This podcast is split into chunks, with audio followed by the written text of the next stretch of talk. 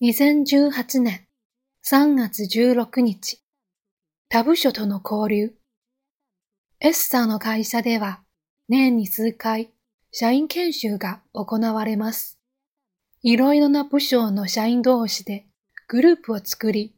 テーマに沿ってディスカッションをしています。入社して間もない S さんはまだ他部署の人をほとんど知りません。その日のテーマは自分が今心がけていることでした。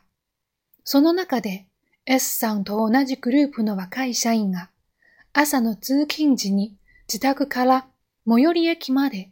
毎日ゴミ拾いをしていることを発表しました。自分とほぼ同年代なのに環境を考えた行動をしている人が同じ会社にいるんだと感動した S さん。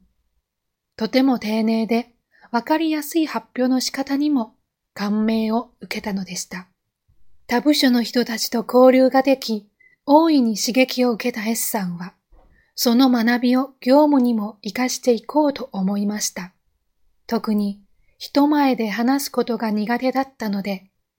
いつ、どこで、誰が、何を、なぜ、どのようにの 5W1H で報告や会話をするよう心がけています。